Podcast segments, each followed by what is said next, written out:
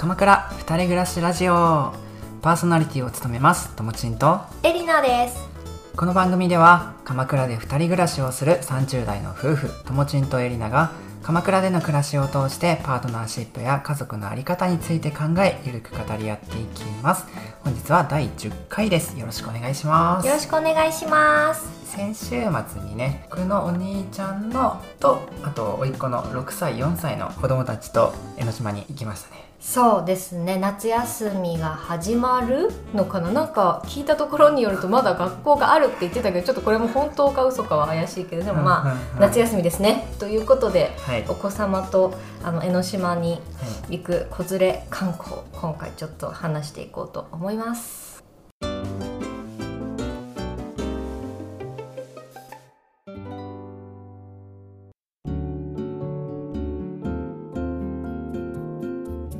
鎌倉江ノ島で遊べるところ子連れでっていうので調べたんだけど、うん、まずその日っていうかまあ最近が最高気温が35度36度とか。そうだね。本当高いと37度？とかなってるのかな、うん、兄からも室内メインでっていうふうに言われてた中で、うん、いや室内って何かあるっけ？みたいなまずね。鎌倉はあんまり正直ないよね。基本屋外。だから本当調べても鎌倉大船だと出てこなくて何かあるかなって思ったら思い出したのが新江ノ島水族館。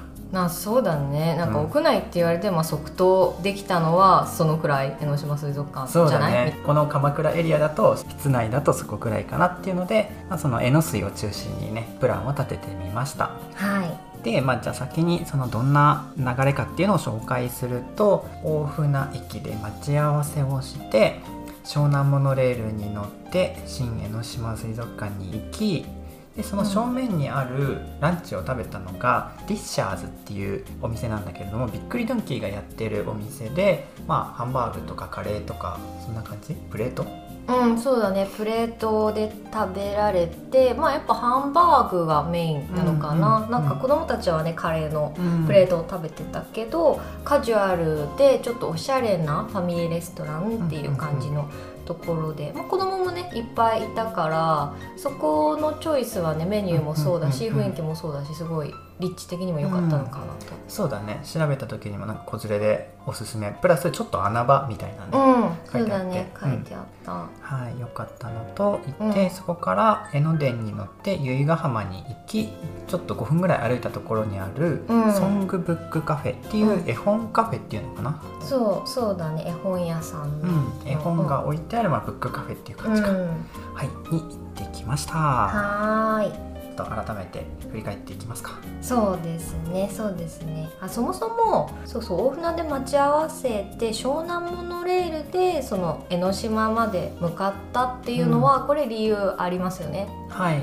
えなんでしょう？いや理由はそのキッズたちが電車が大好きだから、はい、そうなんですよ、うん。まあ、それもあるしじゃなくても、まあ、このエリア来た人にはぜひ湘南モノレール乗ってほしいなっていうのはもう、言ってた、ね、大好き。湘南モノレール、うんで、ね、ちょっと補足するとなんか日本でも数少ないんだよねこれが。あそうだねモノレールのその形式として日本で全く同じ形式のモノレールはあともう一つしかないって確か。湘南モノレールとあと千葉モノレールかな？なのかな？かな,、なんかそのモノレールでこうぶら下がってる形式だったのかな、うん、そうそう。世界的に見ても珍しい形らしい、うんうんうん。はい、っていう湘南モノレールっていうのが大船から江ノ島までですね、うん、7駅ほどその間にあって走っていて面白いのが一言で言うとジェットコースターみたいそうだね。結構山の上の方に行く、うん。に駅があったりという場所もあるから、結構そういう意味でねあとトンネルも通ったりするから、そう普通の電車っていうよりは結構ジェットコースターみたいな感じ。だね、うん。楽しめるなっていうので江ノ島の方近くの方だと結構景色もよく見えたりとかね遠くの方、うん、そうだね、うんうん、で江ノ島着いて駅降りたらば海見えるよみたいな、うんかそういう意味でも楽しめるちょっとアトラクション的なね、で江ノ島に着いてから、まあ、水族館まで歩いたんだけれどもここはね、うん、ちょっとね距離があるんだよね。そうなんだよね。それがね意外とねちょっと真夏で子供もね4歳6歳でね、うん。いると、まあ、大人だけで歩くのとはまたわけが違うなっていうのは思ったよいね。や 子供たちまあ走り回ってたけどね。いやでもそれも本当心配でなんか熱中症とかになっちゃうんじゃないかなと思って。うんうんやっぱ4歳とかだと本当に背も小さいし。うんでね体とかも熱くなりやすいと思うからうん。大丈夫かなこれと思って。そう江ノ島が、まあ、駅が3つあります、うん。で一つが今言った湘南モノレールの駅で、うん。もう一つがあの江ノ電の駅、うん。鎌倉から藤沢まで走ってる江ノ電の駅で、もう一つが小田急か、うん。うん、の駅があるんだけれどもモノレールと江ノ電はちょっとあの海とか水族館から離れてる、そうだね。うんうん。だよねで小田急の駅は本当に近くてもうすぐ徒歩数分っていう感じそうだで、ね。なんか竜宮城うんみたいになってるよ。ね、あそうそう竜宮城みたいになってるからもう行きも帰りも両方一回そこで休むというかそこを通ってねあそうだね。駅舎っていうのが駅の建物がなってますね、そうそう。なので東京方面から来るなら小田急っていう選択肢もうん。いいのかなっていうふうにそうだね。それも藤沢で乗り換えるのかな？うん。なうん、かその方が、うん、あの水族館までは本当に近くそんなに歩かなくても行けるので。いや人めっちゃいたなっての思った。そのモノレール降りてから水族館行く途中。そら海ですから。か。海ですから。夏休みの思い出といえば海でしょってそっいうか海でねいやーもうギャルたちも来ちゃいますかあーいたね。いやほんと20代の若者が多かったなって、らうん水着のねう子がねやっぱ多いよねあの辺は。いや、はい。なのでそう車もすごい渋滞するんだよねあの辺は、海の景色見ながらドライブみたいのもいいかもしれないけどただ結構渋滞するのでまあできれば電車で来るのがおすすめ、ん。うん、ではありますね。で水族館入ってみては印象に残っていることありますか？あーそうだね。私は多分結構前に1回来たことあるんだけど、うんうんうん全然覚えてなくて、うん。あでも江ノ島水族館もやっぱり子供連れうん。の人すごい多かったなと思っていて、私たちが行ったのがね本当にあの夏休みに入るところの 3, 3連休、うん、のところで行ったから、まあ、なおさら結構多かったのかなとは思うけど、うん。うん人多いなっていうそうだね。のとかあとは私そんなにあの水族館って大きいって思ってなかったんだけど、うん。意外と見る場所が多くて、うんそうそうまあ充実してる、うんうん。うんかエリアだと多分13個かな分かれてうん、すごいあったよね、うんうん。だからまあ逆に言うとやっぱり本当に4歳とかのお子さんだと結構そこの中だけでも歩くからね、それはちょっとなんか考慮してあげないといけないポイントなのかなっていうのは思ったね。うんそうなのとあとはイルカショーがその日うん12時からあったから、それ目指して直前に行ったらもう満席だったね。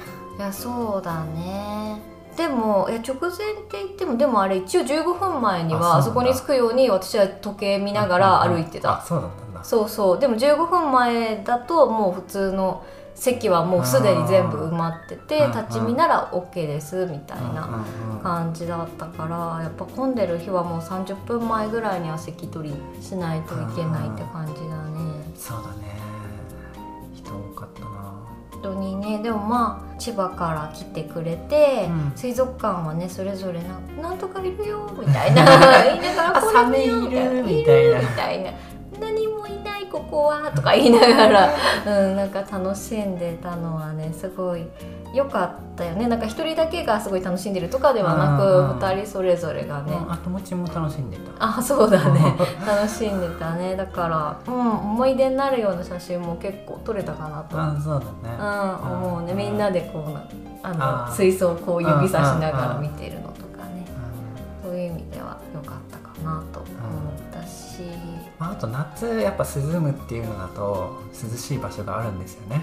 あーへえ 水族館の中に深海エリア。正確に言うと潜水艦かな。かななんだっけなえー、っていうんだろう。名前は結構難しいんだけどなんだっけ？多分あれ深海2000とかうん。っていうので南極とか北極を探検する用の船だと思う、うんそそれの展示してる場所とか解説してるコーナーがあって、そこがもう一段と涼しくてね。いやそこがね本当に涼しかったからあの外水族館の中でも外のエリアってねいくつかあってあの大きいウミガメがいるようなところとか亀見たいって言って行くんだけど、あもう暑くなっちゃったなみたいなもう涼しいとこ行こうよって言うから、あここに行こうみたいな感じでそうそう深海のエリア行って涼しいねって言ってみんなで過ごしてたりとかね。でもそういうのも大事だよね。本当暑い時だから、あとあれか。結構なんか水族館だけど見るだけじゃなくて体験できるようなエリアも割と多かったのかなって思ってる。そうだね。新江ノ島水族館にくっついてる形っていうのかうな、ん。名前覚えてる？えー、なんだっけ？名前はね覚えてない。なんだけどなんかそういう体験でき小さい子が体験できるうんなんか施設、生き物研究室みたいななんかそういう感じだったっけな、うん、ちょっと後で概要欄概要欄貼っときます。そうですね。そうそういうところでねいろんな自分たちで触りながらとかうん動かしながらとか、うん。そうそうやってるのとかがあってあとモニターでゲームができるのとかすごいやってたよね。あれハマってたね。あハなんかこう画面を押すハとなんかなんだろうあれプチプチなんか画面が変わっていくのね。ああそうそう。なんかこう触っていくとその砂がどんどんどんどんあの避けられていって、生き物が出てくるようん。みたいな、うんうん。うん、のをすごい2人とも永遠とやって。て やってて。そうだね。なんかお腹減ったって言いながらあれもすごいやってたし、うん。水族館の中もできるだけ見たいっていうのがあってね。あお腹減ったんだけど全部見たいんだっていう、うんなかなか大変なーねどっちもだね、そうだね感じだったけど。でもまあ楽しんでくれたのはねほんとよかったし、まあ、立ち見だったけどショーも見れたのはね、うんうんうん。よかったかなっていうふうに、うん思ってます。そうだね。結構うまく回れたんじゃないかなと。そうだね。でそうそう。なんかその全部見たい欲が強かったからこそお昼もね時間ずらせていけたのよかっあたなっていうふうに思っていにて、ねあのお昼に行ったディッシャーズうん。っていうお店は本当に道路挟んで新江ノ島水族館の向かい側？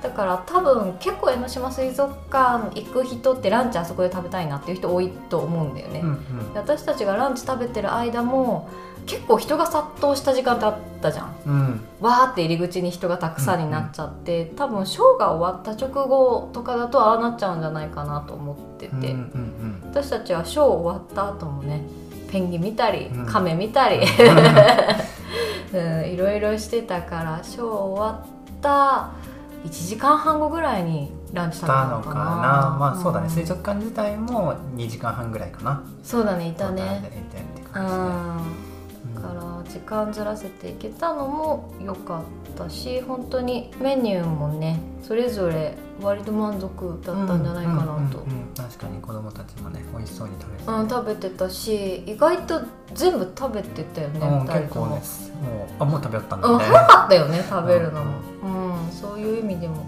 良かったかなと思っていて、はい、うん。あと結構水族館とかってなると家族で行くと結構お金かかるなって私はびっくりして。うん。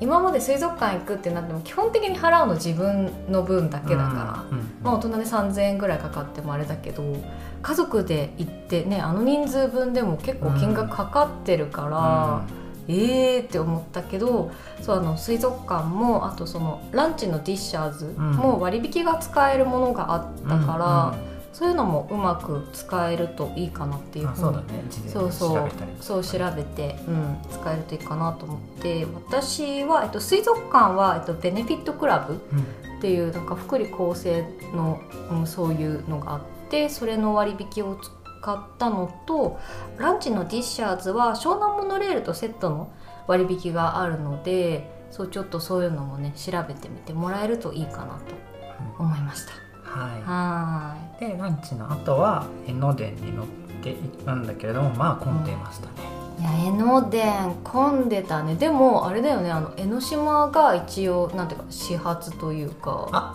あじゃないのか江ノ始電は。発は藤沢。そっかそっか。だけどやっぱり江ノノ島でこうたくさん降りる人がいる、あそうだようね、ん、あそっかそっか。だからか。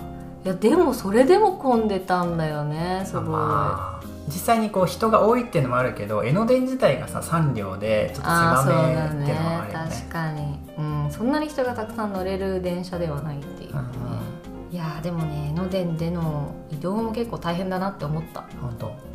うん。いやだってなんていうか人も目の前にわーって立ってる感じにななるじゃん。うん。自分たちが座ってても。うんって感じだしやっぱり4歳のさおいっ子ちゃんはもう疲れてさうん。寝ちゃっててそうださ、ね。そうそう駅着いてからもうもう起きたくないみたいな、俺は寝るんだっていう、うん、もうベベンチにもうそのままもう腕ついてそこになんか突っ伏すかって 感じでなってて結局友達が抱っこおんぶしてあげてそうだねしてあげて由比ヶ浜のねソングブックカフェにたどり着きましたね、はいなんとかかんとそうだか、ね。まあただ大変ではあったけどソングブックカフェ行ってよかったよね。あーそうだね。すごいその後いやえ？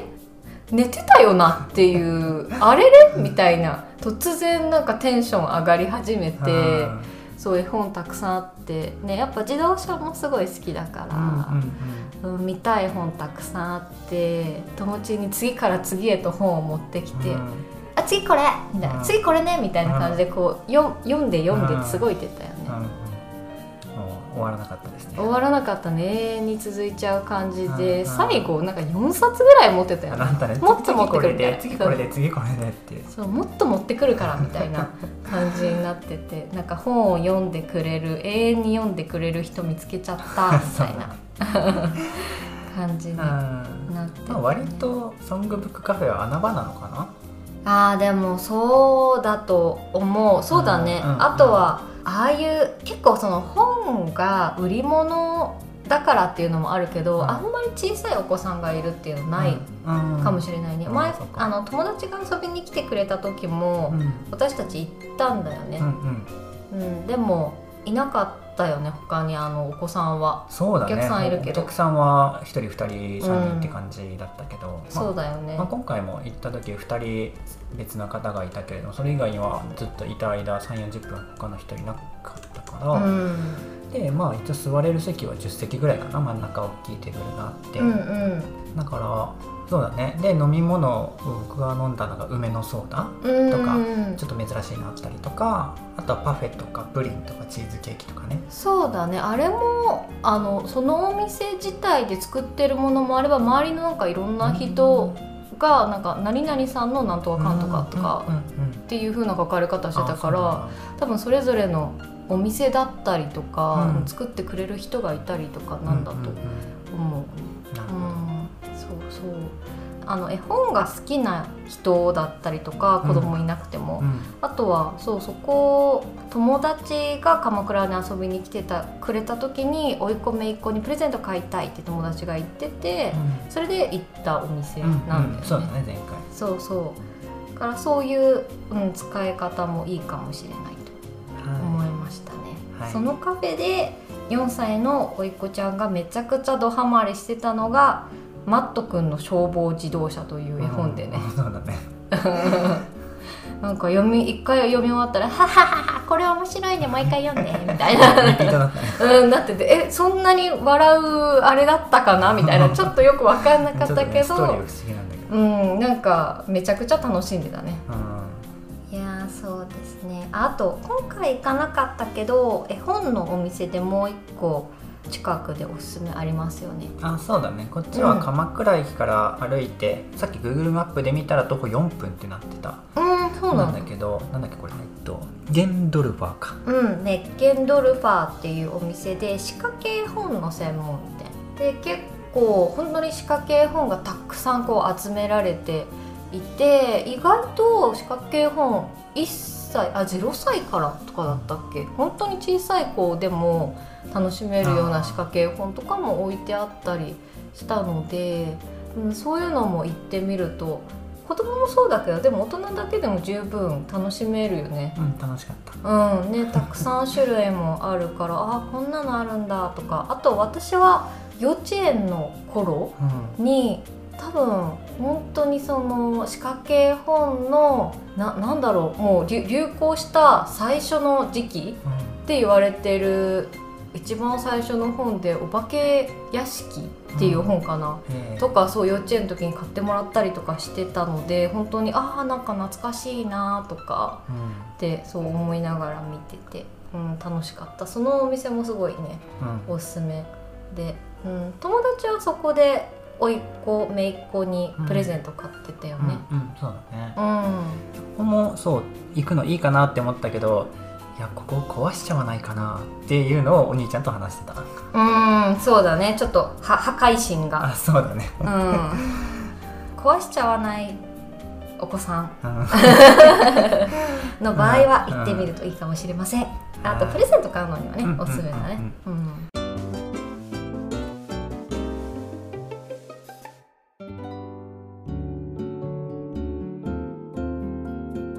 ソングブックカフェから最後帰り鎌倉駅までバスに乗ってねうん。行ったんだけど、後から考えてみたらこれタクシーでもよかったのではっていうね。そうそう。タクるっていう選択肢もあるよなってその時も思ったは思ったんだけどうん大人3人いてさ、うん。で小学生いてさ、だとね距離近くてもさあ人数分ね考えると。800円とか。うんそう多分これってタクシーの方が安くなんじゃないって思ったけどただ私たちは日常的にタクシーを使うという習慣が全くないからうん。ちょっとわからないんだよね、そうだね。その発想がなかったしアプリ入れてなかったそううそうタクシーのアプリ1個も持ってないからわかんなくてそうちょっとね子供連れで出かける時とかはそういうのを持っとくとよかったかなって思ったよね。うんうんうんそうだね。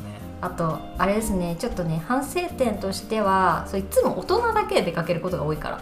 子供がいて出かけることってほとんどないから、なんか大人の感覚で、まあ、ここからここは近いから大丈夫だよねとかって思っちゃってると意外とえもう疲れて歩けないみたいな もう歩けないよってなるからあそっかみたいな、まあ、4歳だと体小さいからそんなに歩けないかっていう部分とかね。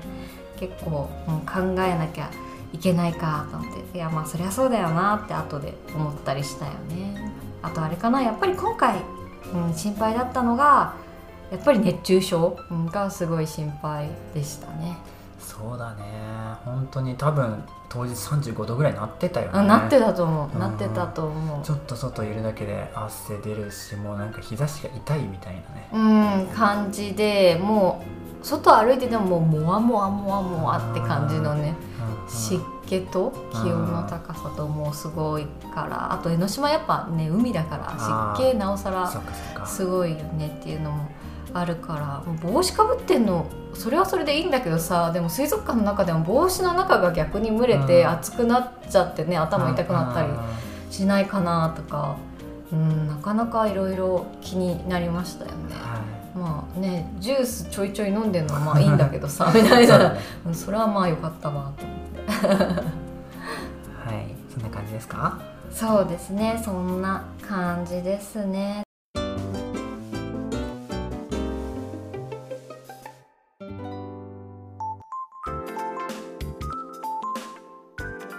と私たちはね子連れで出かけるっていうのは素人なのでそうだね。